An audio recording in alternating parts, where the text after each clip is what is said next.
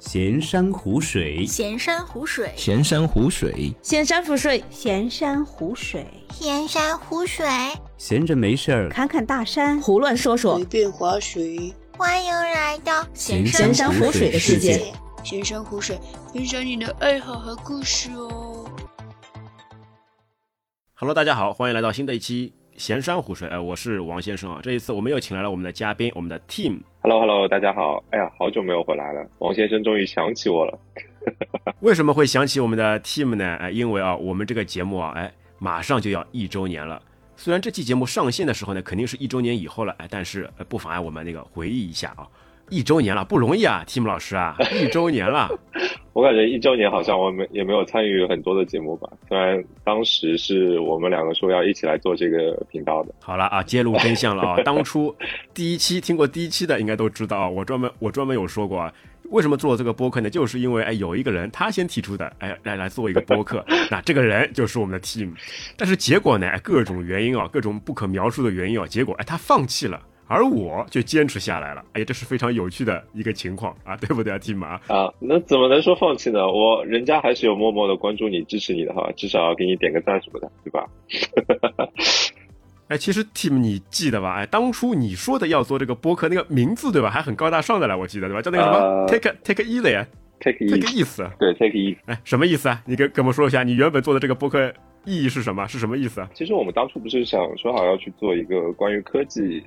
相关内容的频道嘛，但当时起这个名目名字叫 Tech Ease。啊，就让科技更加容易在身边。对，当时因为是想说啊，我我们感觉到很多大家都一直在用手机啊，就低头族啊，上班下班睡觉前都在用手机，所以当时想说有去聊一些关于怎么消除科技焦虑的，呃，摆脱科技成瘾的这一类的话题。这个话题现在回想看看，是不是还是挺高大上的啊？啊，听着很高大上，但是结果呢？为什么就一直没有成型呢？哎结果你懂的，这个因为我实在是懒癌晚期，真的是拖延症有点过分。啊，所以这一期节目其实我们不聊一些其他的东西，只是来随便闲聊一下，怀念一下我们之前的初心啊，向我们回归初心。呃，也正好我作为啊、反转一下，就是我作为采访主持人，采访一下老王，一年之内收获了什么？毕竟你已经做了这么多期节目吧，对吧？我们到现在一共有几期节目？总共不算上这期的话，应该现在是更新到七十四期。啊，七十四期，一年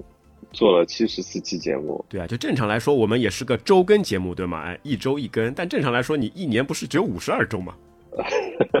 我也不知道为什么会多出那么多，因为你一开始当中可能有很多的加更。如果大家去看刚刚开始，特别是一到十七，老王每分钟 就是讲一个讲一个话题，像在搞那种实验性实实验性质的节目，就一期大概就五六分钟去聊一个。哎呀，那个时候还好物推荐很火爆的，哎推荐了很多好玩的东西。对，那一些节目可能学了很多期吧，是吧，老王？差不多就十期嘛。所以你觉得，我来问问你啊，所以你觉得，特别像一年之内，呃，因为刚刚开始做这个播客这一件事情嘛，你肯定之前也没有做过，所以你觉得从上手到你觉得自己很有信心去做这件事情，你觉得哪一期是开始慢慢有这个转变的？就比如说，你觉得，哎，这一期我做的特别有成就感，就刚刚起步的阶段。就是从 Team 来正式入职的那一期，我记得是说那个说那个什么东西啊，说那个充电器。啊，无线充电器，手表充电器，啊，就是那个苹果的那个那个双充的那个充电器。嗯，哎呀，一下子觉得有这样一些那个专业人士啊，就一来加入以后，这个感觉啊，就整个节目的这个感觉啊，这个格调一下子就升华了。啊，其实说到底啊，非常特别感谢啊这些愿意上节目的这些嘉宾啊，是他们的一些帮助啊，一些支持啊，让我们这个节目呢可以一期一期不断的更新啊。再次啊，这个一周年之际啊，就再次非常感谢大家，哎感谢这些嘉宾啊，拍手。你这个啊，同时也要非常感谢 Team 啊，他是一个作为一个开创者、一个先河者，提出了这样一个概念。虽然他最后没有跟我们走到一起啊，但啊原始级人物还是要非常感谢你的。讲道理，我觉得我做的最大的贡献就是做了那个 logo。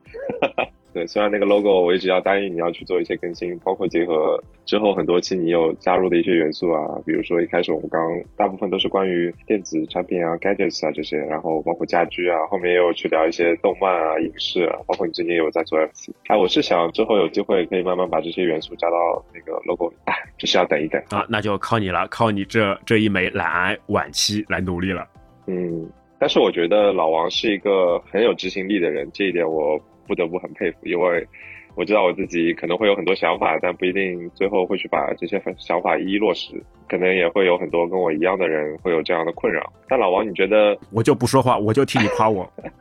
可以啊，但是还是有问题要问你的，就是从一开始你觉得从来没有做过播客，你觉得如果跟我们差不多年纪的人想去做这个东西，你觉得一开始最重要的是什么？是技术呢，还是说是你自己的想法，还是说是去做这件事情的动力？其实你技术，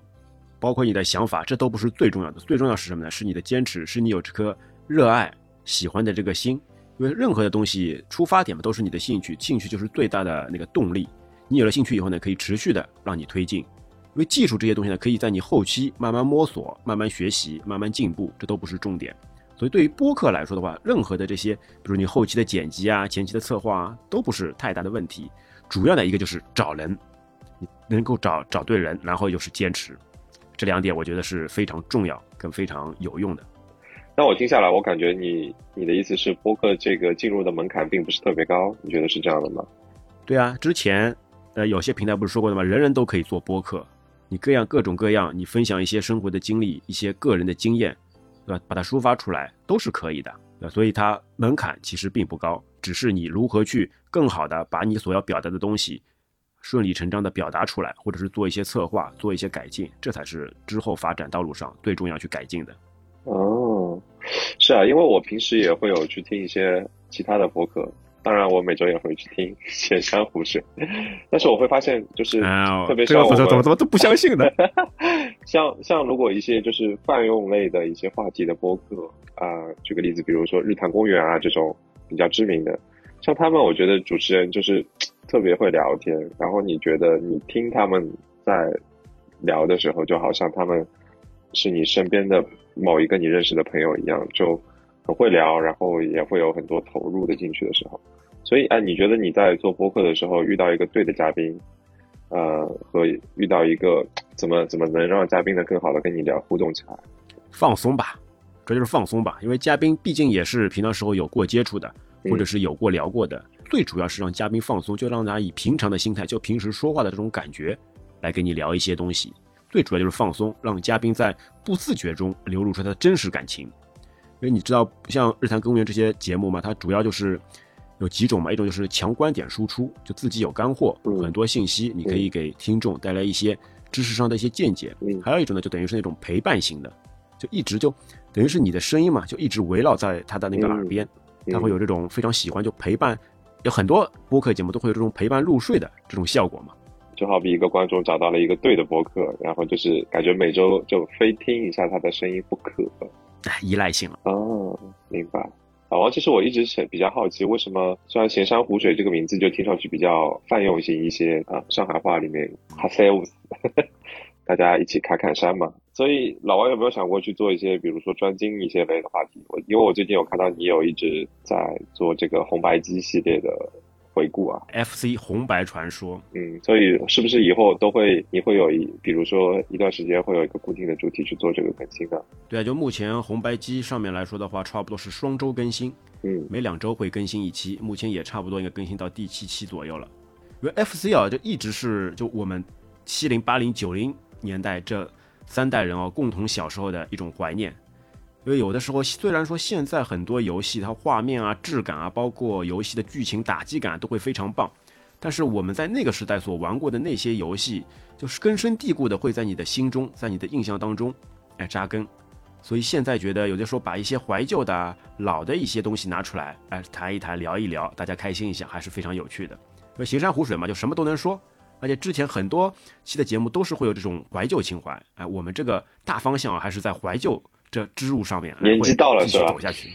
哎，就想想留下些东西，等到以后，对吧？呃，子子孙孙什么的可以拿出来，哎，怀念怀念来看一看。啊当然啊，一些新型的事情啊，热门的事情，我们也会紧跟时事，啊，紧抓热点。这倒是，我记得我们去年的时候有专门就是去做那个 GME 股票的事情。对，你还聊了 CES 了，哎，想想看，今年的 CES 年二零二又要上线了，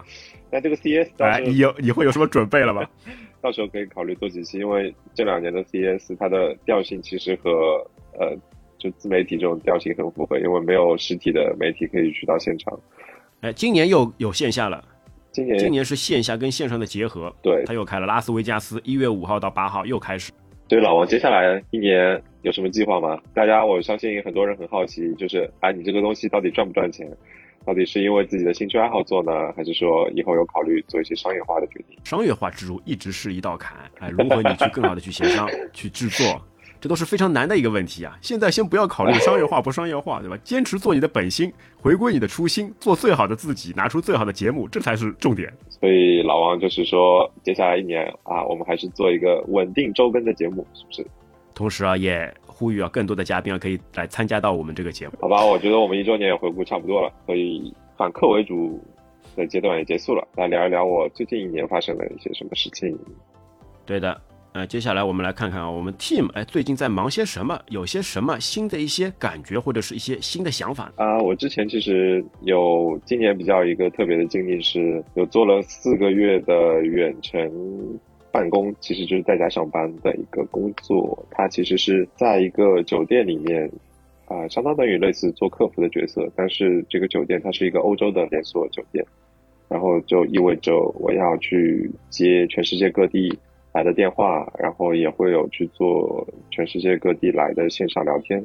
我主要是集中在欧洲和美国这边的客户。你的涉外工作，通过纯聊天的方式啊，在线聊天或者在线电话，对，但当时其实我加入这家公司主要看重的是在家办公。就我们啊，居家办公。对，不是从疫情开始之后，这个话题还是挺热门的。包括之前我经常也有看一些新闻说 说苹果啊、Google 啊，但那些都是比较大的硅谷巨头嘛，他们有去针对一些居家办公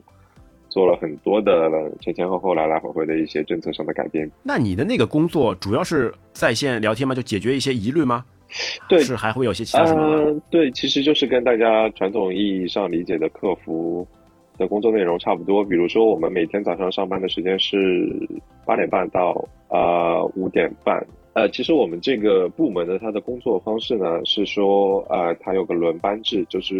我们是接美国那边的班，就我们八点半的时候是美国那边已经是下午六点半，然后当我们上到五点半左右的时候呢，正好是欧洲醒过来，然后欧洲那边是早上九点半左右，所以这样相当等于有三个班次，但是啊、全世界二十四小时都有人在 cover 这件事情。哦，一直轮。哎，那你那你的班就等于是等于是一直都是白白天班了。对我基本上是白班，但实际上我们大部分时间接的电话的那些欧洲和呃美国打来的，要么就是在深夜，要么就是在凌晨左右，所以是这样子的。因为毕竟还有七个小时的时差，然后美国那边是十二个小时的时差。哎，那他打来电话这种东西是通过全部都是通网络来接听的吗？那他这种打电话的方式就直接，那他那边可能就是用手机拨号，然后通过网络再转移到你的那个软件里面，对。因为我们是，所以这就不得不提到就是在家办公的一些要求嘛。像这个工作的话，它是会给你发一个电脑，然后电脑上会有个软件，就是通过这个软件，然后来接到所有去拨打号码的客户这样子。所以基本上理论上就是你有一个电脑，能有网络，然后能连上这个 A P P 上的服务器，你就可以去做这个工作。哎，那他这个电脑是直接就邮寄给你的吗？呃，是这样的，其实上海的话，其实除了我以外，还会有啊、一个小小的 team，team 里面大概有四个人，所以呃，当然是我们上海是没有办公室的，所以大家都是在家办公。当时电脑是直接呃先下给我的，哦，哎，那有有个问题来了啊，那如果电脑坏了怎么办？哎，电脑你进水怎么办？有没有报销？给不给你修？电脑坏了，电脑坏了是这样的，一般呃进水这个问题嘛，对吧？呃，没有遇到过，但是一般如果有软件上的问题，比如说其实那个软件还经常出出问题，呃，比如说打过来你连不上，因为你知道国内的网络会比较特别一点嘛，然后欧洲大部分其实用的都是谷歌的服务，呃，如果你用不上的话，它是会有一个 IT 部门帮你远程去操作一下，但一般我要客服找客服，哎呀，技术找技术支持。啊，差不多这种意思吧。呃，但是一般的话，在我四个月工作内，一般遇到的都是一些比较简单的问题，就是 IP 地址白名单一下，一般没有什么遇到呃硬件上的故障是一次都没有遇到了，什么充不进电、进水这种情况是没有发生。哟，电脑性能还不错了。电脑嘛是一个老电脑呀，挺破的，IBM 的。但其实我一般只用这个电脑用来接电话。然后我刚刚会有提到，除了接电话，我们还会有一些其他渠道，比如说呃有一个线上沟通的渠道在官网上啊、我要去回答一些别人问的问题或者别人遇到的一些请求。那这个的话，我就在我的 Mac 上，因为它这个是网页端的，所以只要你能连上网，就基本上都可以登录进去，就可以去做这个工作。那你觉得你这个工作做下来，你语言上面会有问题吗？就比如说你欧洲一些，人家不是用英语为主的，哎，什么德语、法语，这个你怎么处理呢？他们发过来一些你看不懂的文字怎么办？呃？其实蛮有意思的，就是我们一般的话是因为刚刚我说到嘛，就是我们八点钟上到五点钟，然后下午三点左右开始就会接到很多法语这边的 call，因为呃那家公司的话是在巴黎有很多酒店，在法国有很多酒店，所以你知道法国人很不愿意说英语，然后一般打过来他们会先说 Bonjour，那我就回会啊回他们一个 Hello，然后哎呦，然后直接回避，哎，关键性问题。他听到你没有说捧住，然后他会觉得嗯，再确认一下，再说捧住，说 hello。那那有一次最搞笑是我遇到一个可能是一个上了年纪一点的法国女性吧，然后她就一直绷住，然后我就 hello 捧住 hello，最后她就 随便说了一些，我估计是一些比较生气的话，然后就啪挂掉了，就这样子。哎呦，但很多时候对牛弹琴的感觉，哎呀，对驴头不对马嘴，哎，各自说各自的。很多时候，一些比较聪明的客人们，就当你听到对方没有回答你绷住，回答你的是 hello 的时候，他们会迟疑一下，然后这时候我就会说啊、s o r r y I can't speak French，嗯、c a n you speak English？然后他说哦哦哦哦，English I will try，因为因为法国人真的不太喜欢说英语，或者说他们更愿意觉得法语比较好听美妙。啊、但大部分人愿意会去试一下。如果实在不行，他说哦，sorry，I can't speak English，那我就会把电话直接接到我们的酒店前台，因为我们这边是所有电话都会先打到我们这边，相当于类似一个 call center，然后再由我们决定要不要转给酒店这样子。主要是语言上的障碍，主要是法语这边。那像欧洲其他地方，除了法国，还有英国，呃，比较多的是荷兰那边的话，基本上大百分之九十。百分之九十五的人都可以说英语。你刚刚说了哦，先转到你们 call center，那对啊，法国住的酒店那人肯定也在法国呀，他这个系统就一定要去大洋彼岸兜一圈，再兜回来，哎，再转过去。为为什为什么会有这种情况？它是整个资源整合吗？是还是为了一些合理的资源利用呢？其实我一开始进去的时候也有这些困扰。嗯、我刚刚可能没有提到，就是我的工作内容除了面对这些订房的客人，或者说在准备订，然后会有一些问题，我们还有大部分的时间会去帮酒店去做一些呃沟通上的东西，比如说当酒店发生一些问题，他可能是比如说电视机打不开了，我们后台这边会帮他做一个简单的操作去重置一下，甚至会有一些比较大的。等一下，等一下，我我问题来了，他人在酒店，然后电视机打不开，他先通过电话是拨到大洋彼岸的中国的你的身上面，然后你再帮他协调，再转回酒店，再走一圈，不是，是这样吗？不是，我说的是酒店那边遇到的问题，比如说酒店这边他会报一个 ticket，但其实你不用一直很纠结于大洋彼岸的我，虽然有物理上的差距，但其实对他们来说就是打一个电话这么简单的一件事情，因为他们需要做的，他们需要寻求的是解决这个问题的方案嘛，只要我们把问题打解决了，他打给谁也无所谓。但是他们酒店一般会去申请一个 ticket，然后我们这边会帮他做一些简单的操作，呃，比如说重置一下电视啊，如果这些不能还不行的话，不起效的话，我们就会联系一些工程部门。所以，相当酒店那边的话，是希望他们可以有他们的精力全部 focus 在提供服务上面，然后当有遇到一些问题的时候，可以先交给我们，由我们转交给其他人。这样的话，他们就不用太花精力去在这些事情上。明白了，就你们是一个对的事情找对的人的这样一个转介对我们相当于一个联络部门，就是大家有遇到问题先给我们，然后我们去找那个能可以解决这个问题的人。但可能方案不是我们给的，但是我们可以去帮你找到这个人，这样子。那么你们这个是包含所有这种技术的后勤保障，大部分吧，因为我们会去看所有的 ticket 都会经过我们，但是我们会去看这个这个这个 ticket 它是什么内容的，然后是不是我们能处理的，不能处理可以应该交给谁，就类似于这样一个角色，就等于相当等于就是那种呃，就好比就是那种快递中心有个机器，所有他收到件了，就是那个机器人，对对对，他就他就看这个件是哪里的哪个区，哦好，然后 P 五就把它放到那个那个区的管道里。就类似于这样一个角色。那你在这个工作当中有没有碰到什么有趣的事情？有，或者是有有没有什么奇葩的顾客，或者是奇葩的同事之类的吗？同事啊，哎呀，同事万一听到了，尴尬了。同事倒其实都还挺好的。那其实顾客有意思的事情就会有很多。比如说我有次接到一个电话，是感觉是荷兰那边打给荷兰的一个酒店，然后上来一个女的，口音很重，上来说房间号里面有个顾客。Take a lot of my girls，他说他点了很多他的小姐，我不知道这也可以说什么。然后他说他一直不付钱，然后又一直叫，然后他说他要准备报警。但我不知道荷兰这种是不是属于合法的？对啊，红灯区啊。哎，但我不知道这种就是直接啊提供上门服务的是不是也合法？但我知道是有红灯区合法这件事情。但我就觉得蛮好笑的，就第一次遇到这件事情，然后我就转给酒店，然后我跟酒店，因为转过去你不可能直接把电话说啊，有个人打电话给你们。你要跟他们说一下情况，然后酒店那边听我说完之后，他也觉得很懵逼。他们当时就是一个经理去接了这个所谓的劳保的电话，就还挺有意思。他是劳保，他说他的小姐服务好了，然后顾客不给钱。对啊，他说那个男的就不停的叫叫小姐去去他房间里，这样还蛮好笑的。让我想想还有什么有意思的事情啊？哦，我记得有一次是接到一个女生的电话，是美国的，然后她跟她的男朋友，因为国外住酒店的话，她都是要求。比如说，呃，我们是两个人去住的，他必须要求有两个人的名字嘛，对吧？如果那个订单上没有你的名字，你是没有办法 check in 的。所以当时那个女生打电话过来，她说她是跟她男朋友一起住，然后呢，她打电话就有点哭哭唧唧的嘛，就感觉好像不太妙的意思。然后她就说，呃，我男朋友劈腿了，然后我需要把他名字从我的预约上面划掉。然后我说好的，好的，好的，同情心一下子上来了嘛。然后突然好像他的车门被拉开了，因为我有。经常会接接到很多电话，就是就美国那边，他们一边开车一边打电话，就其实感觉很不安全的样子。嗯，然后感觉就好像电话那头就开始两个人吵起来，然后后面还感觉好像还打起来，好像就我就听到那边有个人喊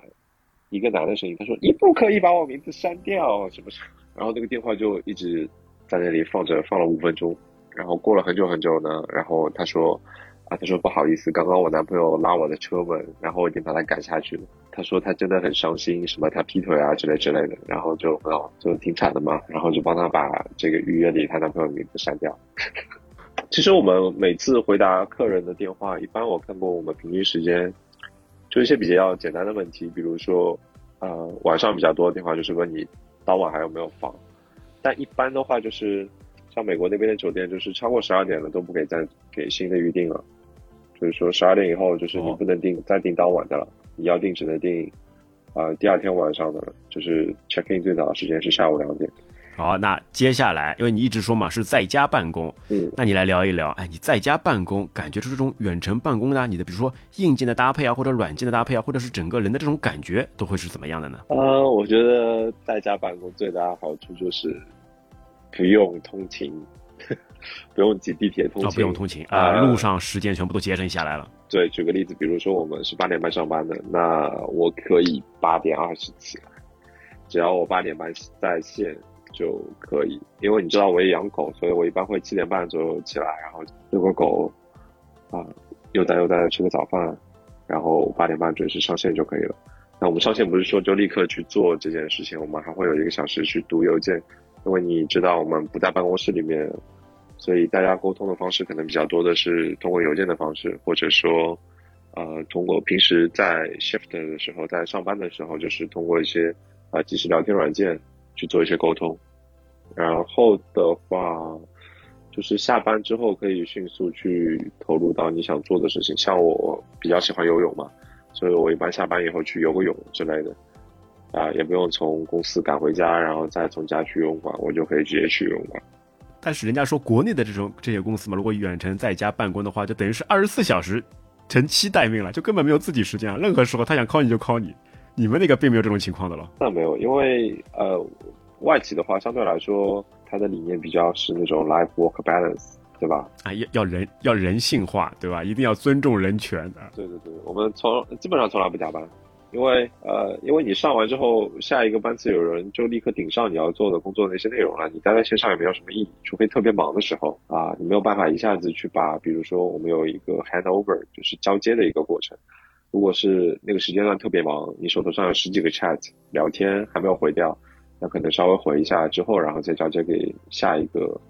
做聊天的人，这样会让下一个人的体验会稍微好一点啊。最多最多加班不会超过二十分钟，这样。然后平时的话，下了班就是完全不用去想工作的事情，我也觉得这是比较好的一个地方吧。哎那你有没有这种这种情况？就上班的时候呢，你把电脑哎带出去，比如咖啡厅或其他这种环境更加好的、更加惬意的，在那边来操作工作上的一些需求是可以吗？去去咖啡厅啊，所有人都看着你，知道你这是客服是吧？啊，这种感觉哎唯我独尊，对吧？啊，所有人都看着你啊，然后呢，在那里说英语，搞得像社会实验一样。哎，其实有哈，因为我刚有说过，我们上海有个小小的 team，team 大概里面有四个人。啊，我们一般的话是会在周末的时候找个咖啡厅一起约着，然后出来一起啊线下办公。呃，一般的话那时候其实你在咖啡厅接电话也没有什么所谓了，大家也不会看你把你当做一个外星人来看，其实就还好。当然会有线下办公的时候会比较气氛会比较好一些，大家会点点吃的啊，然后聊聊天啊之类的。毕竟平时都是线上沟通的嘛，所以线下看到了还挺好的。一个小的 team building 开始了，一个大型划水时间、摸鱼时间。哦，摸鱼时间，哎呀，整天就是摸鱼，哎呀，摸鱼王者。哎，那再来说说看，你们使用的那些远程办公的软件啊，怎么来协助你们更好的远程办公的呢？呃，其实像我这个工作性质的话，最重要的就是沟通啊。然后公司的话，这边是给到有基本上都是 Google 的方案啊，比如说我们的公司邮箱是 Gmail 的，然后我们的那个在线聊天没用 Slack，用的也是 Google Chat，它其实直接整合到了那个呃 Google Mail 的那个网页里，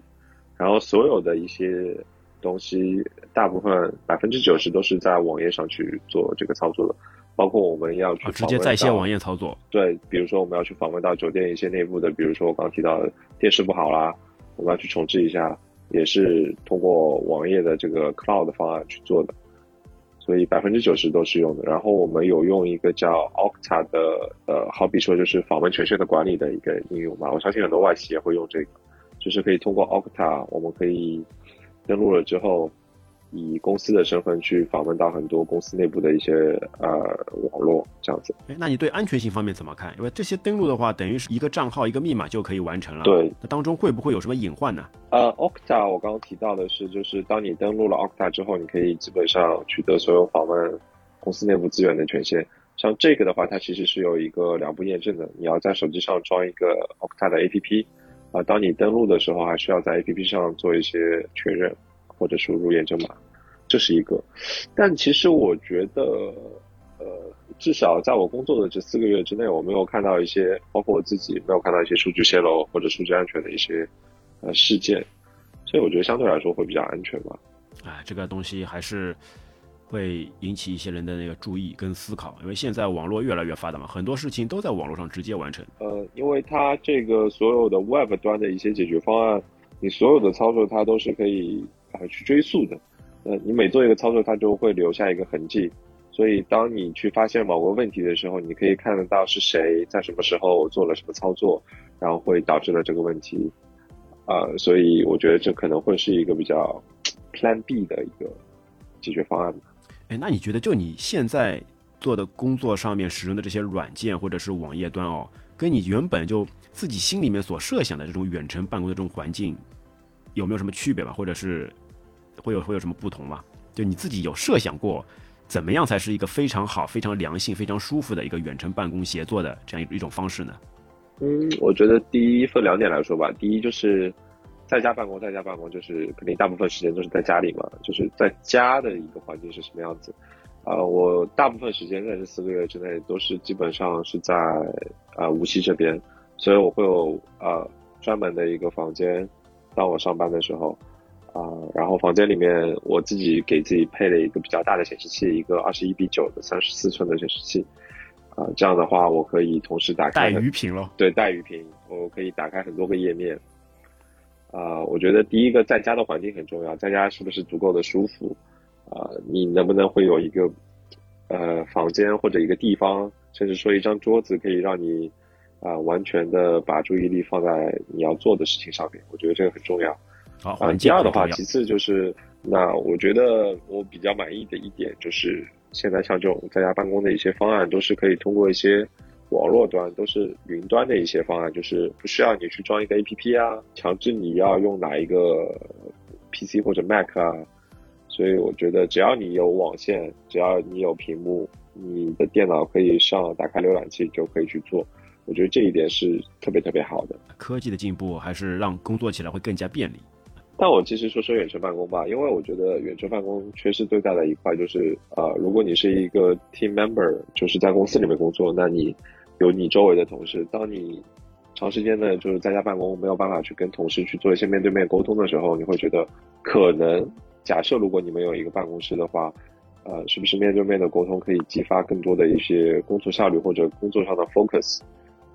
而不是仅仅就是一直一个人在那边独立的去完成一些什么样的东西，或者是通过一些呃即时沟通的软件去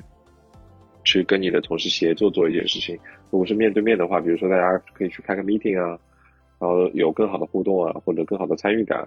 甚至是当所有人都在一个呃集体的工作环境下，你的工作效率是不是会比一个人在家里的时候我们效率会更高？对，对？相互碰撞出一些激情的火花。对，像我们这个工作的话，其实还好，但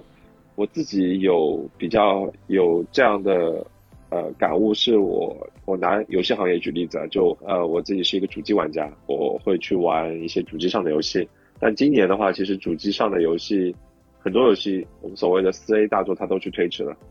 呃，很多公司给到推迟的理由就是说，我们因为疫情，所以导致了工作进度的延后。我会觉得，如果是没有疫情，没有在家办公，如果大家在一起做的话，像这些游戏是不是可能它就没有这么多的延期？呃，他们会更按时的去交付一个产品。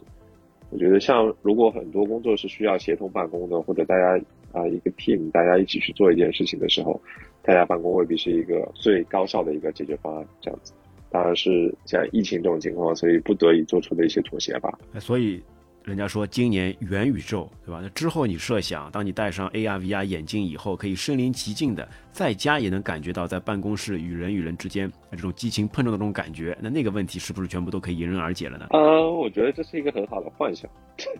大家都说这是大的方向，对，所谓大的方向，我也觉得我很认同，就是这个观点，就是元宇宙，比如说你戴上一个 VR，的确是能